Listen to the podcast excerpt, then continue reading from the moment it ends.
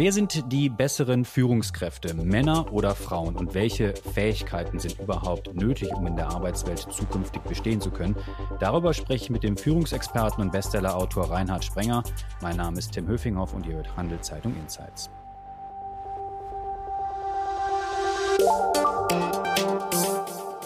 Hallo Herr Sprenger, ich grüße Sie. Ich grüße Sie, Herr Höfinghoff. Zum Anlass des Equal Voice Summit, der in Zürich stattfindet und vom Medienunternehmen Renier veranstaltet wird, reden wir heute über Leadership und Genderfragen. Herr Sprenger, legen wir gleich los. Wer sind denn die besseren Führungskräfte? Die Männer oder die Frauen? Die Unterscheidung besser und schlechter halte ich für irreführend. Ähm, ich würde die Unterscheidung erfolgreich und nicht erfolgreich bevorzugen.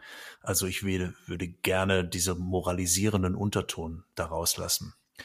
Und ich glaube, dass wir nicht die Frage beantworten können, ob jemand erfolgreich ist oder nicht erfolgreich ist, wenn wir den eigenschaftstheoretischen Ansatz wählen, den Sigmund Freud gewählt hat, also dass man gewissermaßen von der Führungskraft her denkt sondern dass wir besser beraten sind, wenn wir von den Geführten denken und fragen, was ist also die Resonanz und was ist die Wirkung?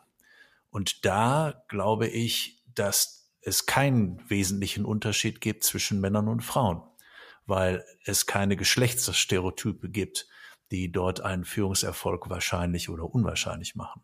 Sie sagen, man muss von der Wirkung, also von den Mitarbeitenden und Mitarbeitern argumentieren. Vielleicht können wir das gleich im Detail noch diskutieren. Ich würde Sie aber trotzdem gerne fragen, wenn wir über Führungskräfte sprechen, über Männer und Frauen, dann geben wir diesen Menschen oft bestimmte Attribute. Also Männer sind durchsetzungskräftiger, sie haben bessere Teamfähigkeit. Andererseits sagen wir oft bei Frauen empathischer. Sie könnten sich aber auch gut in Teams besser orientieren und besser arbeiten. Sind solche Zuordnungen wirklich Quatsch, wie Sie sagen, oder ist da doch was dran? Ich glaube, das kann ich mit meiner Kompetenz gar nicht sinnvoll beantworten. Ich glaube, es ist sehr, hängt davon ab, wie, der, wie die Forschungsdesigns sind. Ich habe jedenfalls in meiner Praxis sehr viele Männer erlebt, die sich in meiner Vorstellungswelt sehr weiblich verhalten haben und sehr viele Frauen erlebt, die sich meiner Wahrnehmung nach auch sehr männlich verhalten haben. Und ich glaube, dass wir einfach nicht weiterkommen, wenn wir das als Stereotypen, als typisch nehmen, sondern sagen, es gibt weibliche Verhaltensweisen, die sowohl von Männern wie von Frauen gezeigt werden und männliche Verhaltensweisen, die auch von beiden Geschlechtern gezeigt werden. Und wir müssen dann schauen, welche Verhaltensweisen wo am besten zugunsten des Ganzen eingesetzt werden können. Und bei Ihnen habe ich gelesen, ein Satz, wer zu einfühlsam ist, der handelt nicht. Und das gilt ja, ja. für beide Geschlechter. Eben. Also ähm, es ist ja sehr modisch momentan von Empathie zu sprechen. Und ich glaube, niemand wird gegen ein Wort wie Einfühlsamkeit die Stimme erheben, wenngleich ich persönlich nie verstanden habe, wie man sich in einen anderen Menschen einfühlen kann, weil das Anderssein des anderen stimmt ihm ja im Wege. Dennoch halte ich es für zumindest interessant zu schauen, wenn jemand beispielsweise zu sehr skrupelhaft ist, zu sehr meint, sich in die Gefühlswelt eines anderen Menschen hineindenken zu können, dann gleicht er wie ein Chirurg, der nicht schneidet, weil er fürchtet, dem Patienten weh zu tun. Und dann passiert eben gar nichts.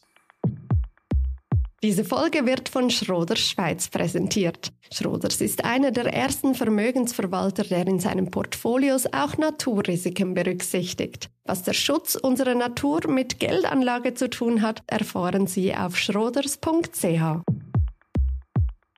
Sie haben jetzt gerade schon ausgeführt, dass es eben nicht relevant ist, ob ein Mann oder eine Frau ist, sondern dass man das mehr, ich sage jetzt mal, von den Mitarbeiterinnen und Mitarbeitern denkt und sieht und auch argumentiert, wie die Führungskraft wirkt.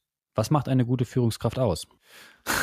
Eine gute Führungskraft kalkuliert zum Beispiel die Wirkung bei den Geführten. Sie ist sicherlich individualisierend in ihrem Verhalten, also sie schaut sich wirklich den Menschen als Individuum an, also den Mitarbeiter nicht als Belegschaft oder als Personal, sondern eben als Individuum an.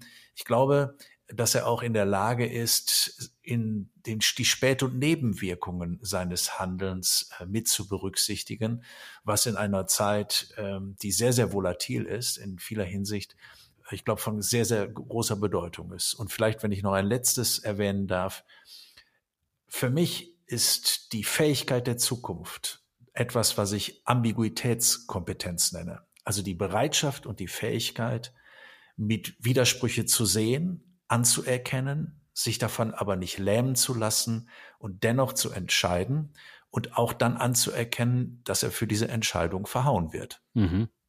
Das heißt, man muss Verantwortung übernehmen.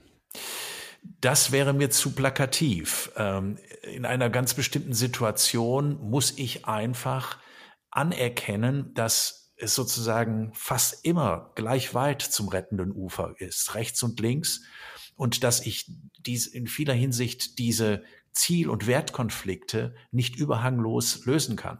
Und wer entscheidet, macht sich schuldig. Und damit mit diesem Widerstand, der daraus resultiert, muss ich klarkommen und muss damit leben lernen. Mhm. Sprechen wir vielleicht ein bisschen über die Wissenschaft. Ähm, ich habe bei Ihnen gelesen, dass Sie argumentieren, es gibt viele Studien, wer besser führt, wer weniger besser führt, Männer oder Frauen. Und Sie kommen zu dem Ergebnis, dass man diesen vielen Studien überhaupt nicht trauen kann. Können Sie das ein bisschen erklären? Na, zunächst einmal, die, die meisten Studien ähm, sind ja von der Datenbasis ausgesprochen problematisch. Es gibt unendlich äh, wenig Daten zu diesem Themen. Ähm, sie sind sehr häufig auf der Basis des eigenschaftstheoretisch freudianischen Ansatzes. Also man arbeitet mit Geschlechterstereotypen, die man dann als den Frauen oder den Männern äh, zuschreibt. Und letztlich ist die Frage des Wirklichkeitsparadigmas, das im Hintergrund ist. Also was ist eigentlich die Aufgabe von Führung? Beispielsweise, wenn äh, ich tendenziell dazu, dazu neige zu sagen, Führungskräfte ähm, sollten nicht raumfüllend sein, sondern raumöffnend sein, dann wird das mit Geschlechtsstereotypen nicht erfasst. Sondern? Das wäre zum Beispiel etwas, indem man das Individuum anschaut. Ja, also indem man wirklich schaut, beispielsweise ist der Mensch in der Lage, adressatenspezifisch ähm, zu sprechen? Ist der Mensch in der Lage, sich auch angemessen und kontrolliert zurückzuhalten? Ich bin nach wie vor der Überzeugung, dass es ausgesprochen für Führung in der Zukunft ausgesprochen wichtig ist, sich angemessen und überlegt zurückzuhalten, zurückzuziehen und Menschen, Mitarbeiter in die Verantwortung zu bringen. Und ein großes Ego beispielsweise ist dafür wenig hilfreich. Herr Sprenger, bevor wir jetzt noch weiter ins Detail gehen, würde ich vielleicht noch ein bisschen auch über Ihre Vita sprechen. Ähm, wie wird man eigentlich äh, Management-Guru, Bestseller-Autor? Das kann ich Ihnen nicht sagen, weil ich bin auch extrem skeptisch gegenüber sogenannten Erfolgsrezepten, die überall funktionieren. Also One Size Fits All klappt vielleicht für Baseballkappen, aber nicht für Menschen. Äh, ich kann für mich sagen, ähm, dass mein Lebensweg zu dem hin, was ich heute gemacht habe, im Wesentlichen ähm, zufallsbedingt war. Also viele Wege, die ich ursprünglich mal geplant habe, haben sich nicht als gangbar erwiesen. Und dann öffneten sich einfach neue Türen.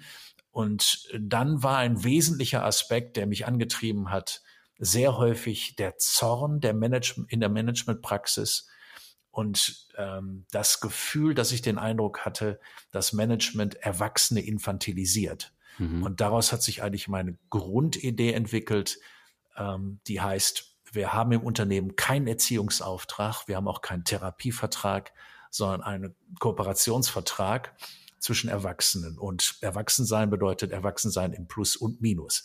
Und eine solche Position, die ich aus dem Ruhrgebiet kommend eigentlich mit dem gesunden Menschenverstand in einsetzen würde, wurde von vielen Managern als provokativ erlebt und entsprechende Aufmerksamkeit erzeugt. Mhm. Sprechen wir kurz über Ihre, über Ihre Vita. In der deutschen Stadt Essen sind Sie geboren. Sie werden dieses Jahr 70 Jahre alt, äh, sind verheiratet, haben vier Kinder, haben Philosophie studiert, Psychologie, Geschichte, Sport und Betriebswirtschaft. Sie haben als Personalentwickler und Trainer gearbeitet. Was hat Sie dann äh, in die Schweiz verschlagen, dass Sie jetzt in der Schweiz leben und arbeiten? Da gibt's ähm, sowohl private Gründe, also die Tatsache, dass ich nochmal Vater geworden bin meine Eltern tot waren und meine Frau ist Schweizerin und die Großeltern leben in der Nähe von St. Gallen und da Großeltern äh, für eine Familie mit Kindern manchmal sehr entlastend sind, sind wir einfach schlicht in die Nähe der Großeltern bezogen. ja? Und das hat sehr gut funktioniert. Und wenn Sie als, ich sage jetzt mal, als als ähm, Bestseller-Autor und ähm, viele auch Referate geben und viele DAX-Konzerne beraten haben, fragen sich da manchmal auch die Schweizer ähm, Leadership-Kunden sozusagen, die Führungskräfte, was soll ich denn von einem deutschen Management-Trainer lernen können? Also das habe ich noch nie gehört. Okay. Ähm, das ist also da eine Unterscheidung zwischen, die wird ja, das ist ja üblich, dass man sagt, die Deutschen sind direkter und gerade raus und äh, die Schweizer sind ein bisschen zurückhaltender. Also ich glaube, das ist nicht der wesentliche Punkt. Ich arbeite ja sehr stark über grundsätzlich, also Fundamentales zum Thema Führung und Management. Ähm, zum Beispiel, wie man Zusammenarbeit organisiert, die Frage, wie gehe ich mit Transaktionskosten um, wie entscheide ich Konflikte, die Frage der Zukunftsfähigkeit. Und da kann ich bei bestem Willen nicht erkennen, dass die entsprechenden Denkfiguren eine Schweizer oder deutsche Färbung haben sollten. Mhm. Wenn wir uns umschauen, auch in der Schweiz, in den Führungsriegen von Firmen, da sitzen ja dann eben doch ziemlich viele Männer und doch nur wenige Frauen. Warum ist das so und warum klappt das in anderen Ländern zum Teil deutlich besser? Das ist, dafür gibt es so unendlich viele äh, Gründe, Motive, äh, dass jeder, der das Thema diskutiert, sich immer die Gründe herausholen kann, die ihm gerade gefallen. Und das ist ja sehr, sehr verbreitet. Dass also, Kinderbetreuung also, klappt nicht, die Frauen wollen genau, nicht, die Frauen können genau. das nicht, die Männer ja. sind durchsetzungsstärker. Und das ist also, das ist ja sehr, sehr typisch, also ist sehr fundamental, dass die Fakten meistens den moralischen Intuitionen und Interessen und den sogenannten Sacred Values, also den heiligen Werten folgen. Also, dass wir also nicht erkennen auf dem sozusagen freien Feld akademischer Vollständigkeit, sondern erst unsere Intuition haben und dann entsprechend uns die Fakten suchen. Äh, insofern ähm, kann ich da auch nur meine radikale Subjektivität in die Waagschale werfen. Und, und die wäre? Die sehe ich, dass fast alle Unternehmen, die ich kenne, händeringend Frauen suchen aus den verschiedensten Gründen. Das sind sowohl politische Korrektheitsgründe, wie man versucht, irgendwelchen Regularien aus dem Weg zu gehen, oder auch, weil man davon überzeugt sind, dass man dringend mehr Frauen haben sollte und so weiter und so weiter. Sie kriegen aber nicht hinreichend welche. Und dafür gibt es wieder tausend Gründe. Eine, die ich persönlich immer wieder erlebe, ist, dass Frauen an ihren Lebensplänen intensiver und strikter festhalten als Männer und dann sagen, nein, ich möchte gar nicht in die erste Reihe, sondern ich möchte auch ein Privatleben haben.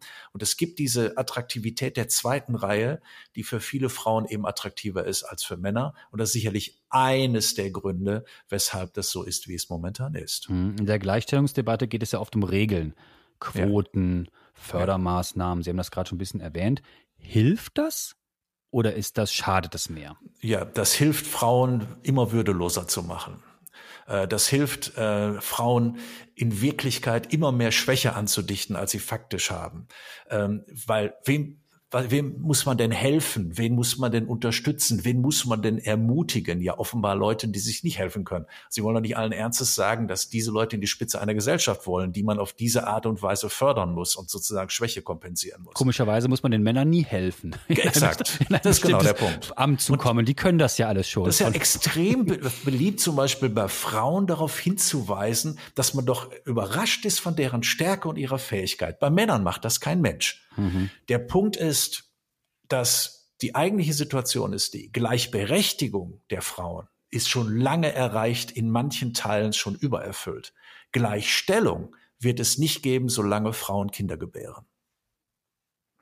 Aber wir reden natürlich über Qualität und über Quantität, also wenn man mhm. über Regeln oder über Quoten spricht. Und Sie argumentieren ja, es zählt eben die Qualität. Aber sind das nicht auch dann so ganz einfache Management-Sprüche, wo man sagt, ja, die Qualität muss sich eben durchsetzen? Wie soll das funktionieren? Weil wir erleben ja nicht nur in der Schweiz, dass Frauen oft verwehrt wird, Führungspositionen einzunehmen von Männern, die glauben, sie könnten das einfach besser. Und das Ergebnis ist ja oft, das funktioniert eben doch nicht so gut. Das ist nicht meine Realität. Meine Realität ist ganz im Gegenteil dass Frauen sehr häufig bevorzugt werden, ausschließlich aufgrund ihres Frauseins. Und ich kann nicht erkennen, dass es da eine männlich definierte Glasdecke gibt. Habe ich bisher persönlich in meinen letzten 35 Jahren nicht erlebt.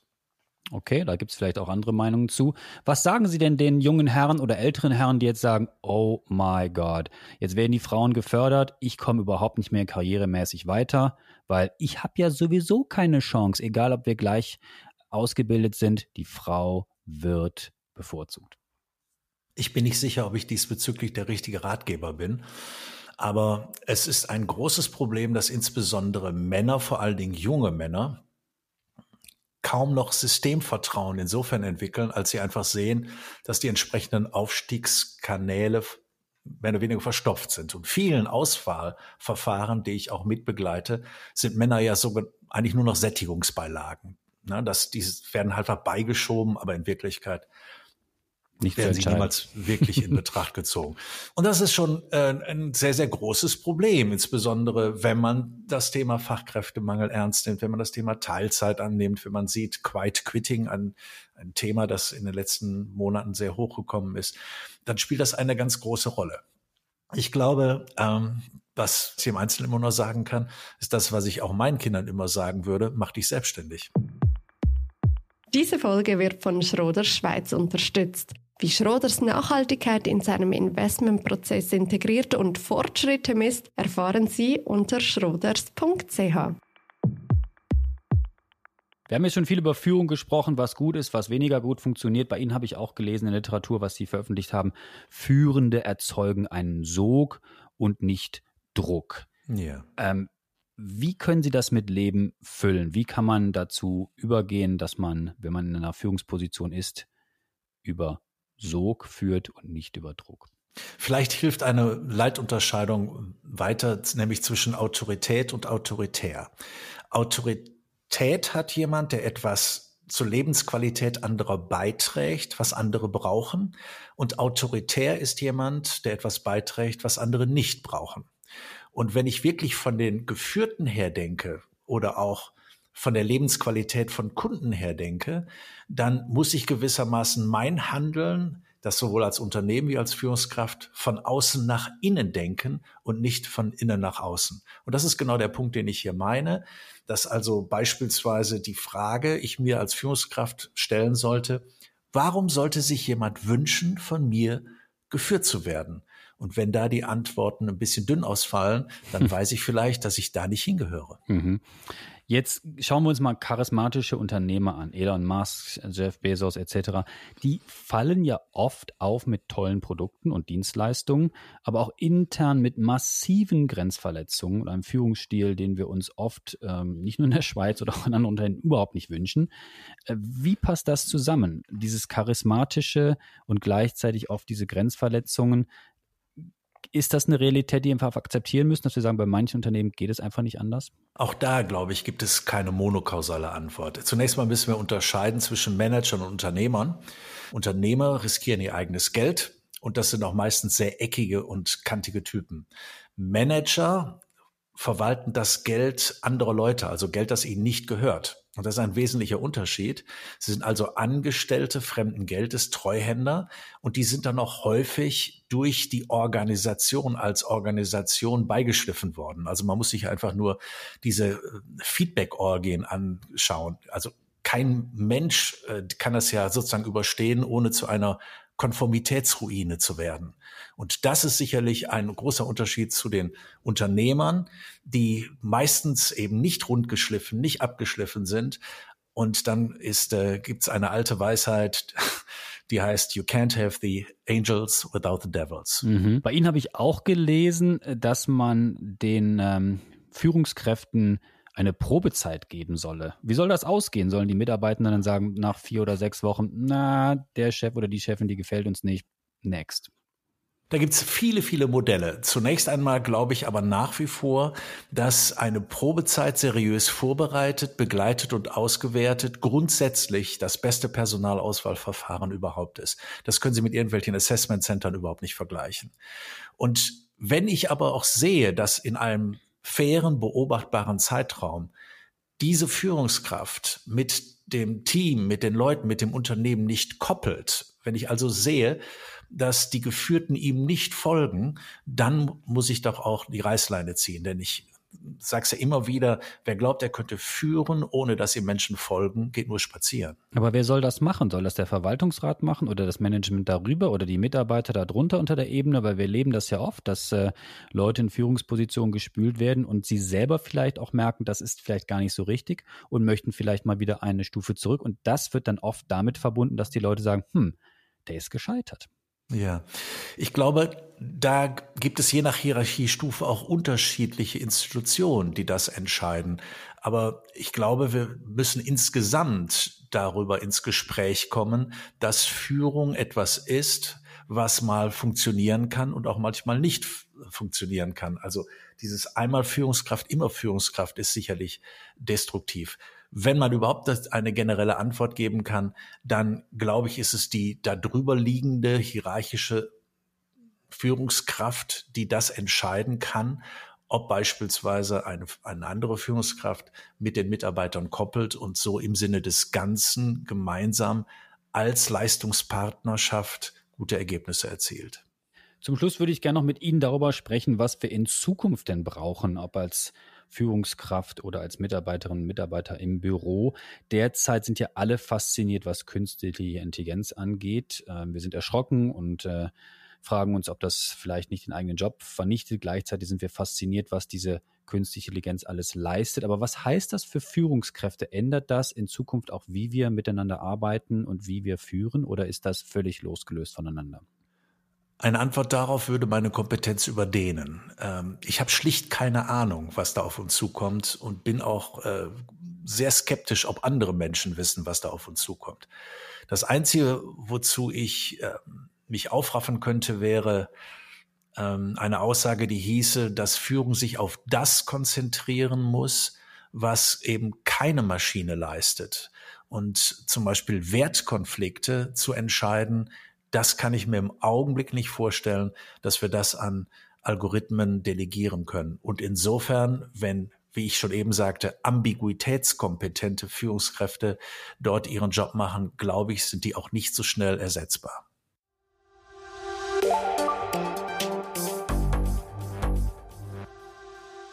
Das tönt ja gut für die Zukunft, für uns Menschen, dass wir dem Roboter noch einiges voraus haben. Herr Sprenger, danke für Ihre Insights. Mehr Infos zum Thema auf handelszeitung.ch.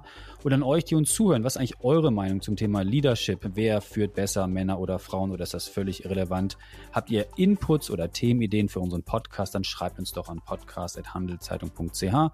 Ich wiederhole es nochmal, podcast.handelszeitung.ch. Wir freuen uns auch über eure Rückmeldung und noch mehr natürlich, wenn ihr uns abonniert, sei es bei Spotify, Apple oder wo auch immer ihr uns zuhört. Bleibt gesund, Herr Sprenger. Ihnen nochmal herzlichen Dank fürs Mitmachen im Podcast. Bis zum nächsten Mal. Ciao. Ciao.